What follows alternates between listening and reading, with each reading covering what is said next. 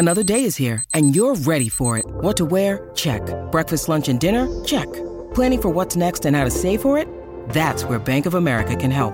For your financial to-dos, Bank of America has experts ready to help get you closer to your goals. Get started at one of our local financial centers or 24-7 in our mobile banking app. Find a location near you at bankofamerica.com slash talk to us. What would you like the power to do? Mobile banking requires downloading the app and is only available for select devices. Message and data rates may apply. Bank of America and a member FDIC. Look, Bumble knows you're exhausted by dating.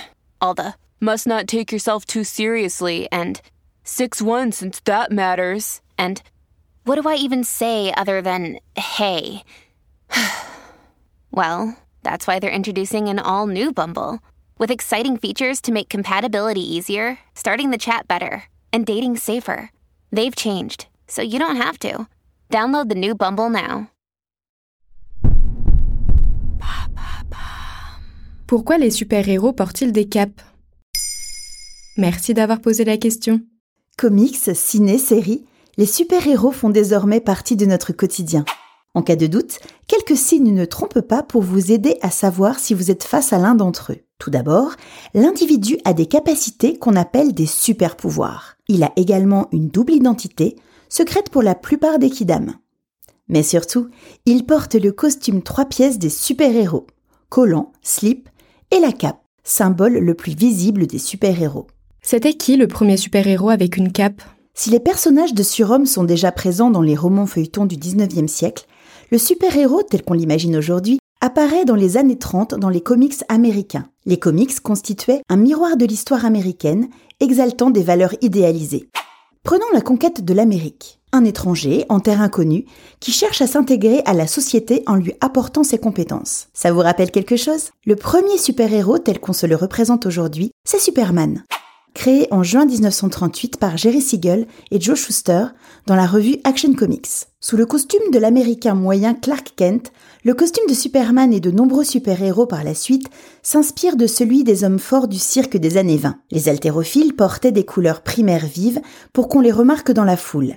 Des vêtements serrés pour faire ressortir les muscles et parfois des capes pour paraître plus larges et costauds. Superman se retrouve donc en colon bleu, ceinture jaune slip et cape rouge. Donc la cape, c'est pour le style? Pas seulement. Si la cape de Superman a été ajoutée pour lui donner une allure plus impressionnante, c'était aussi pour indiquer visuellement la direction de ses super sauts, le mouvement dans ses envols. En dessin, la cape était le meilleur moyen de montrer que Superman volait et qu'il ne flottait pas dans les airs.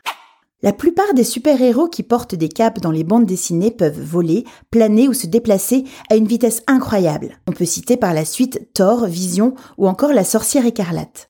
Mais le style, c'est important. Un autre super-héros connaît un immense succès l'année suivante, Batman en 1939. Sans super pouvoir à proprement parler, la cape lui permet de planer, mais surtout de lui donner une allure de chauve-souris et l'envelopper de mystère quand il se fond dans l'ombre. Attribut de la noblesse et de l'aristocratie, elle évoque aussi le pouvoir ou la richesse. C'est d'ailleurs pour cette raison que certains super vilains avec une très haute estime d'eux-mêmes portent également des capes, comme Magneto ou Loki. Les super-héros magiciens ou sorciers comme Doctor Strange ou Mysterio se sont aussi parés de capes pour affirmer leur puissance. Mais ce n'est pas un peu dangereux de porter une cape? C'est vrai qu'il y a eu quelques accidents bêtes, comme le raconte avec humour Edna Mode dans Les Indestructibles. Gilbert Leclerc coincera ainsi sa cape dans la rampe d'un missile qui décollera avec lui. Splashman se fera aspirer sa cape dans une tornade.